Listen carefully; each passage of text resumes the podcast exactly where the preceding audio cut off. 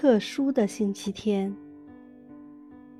一九六零年初夏的一个星期天，雷锋肚子疼得很厉害，他来到团部卫生连开了些药。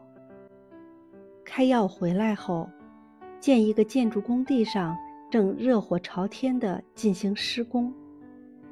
原来是给本溪路小学盖大楼。雷锋情不自禁地推起一辆小车，加入到运砖的行列中去。直到中午休息，雷锋被一群工人围住了。面对大家，他说。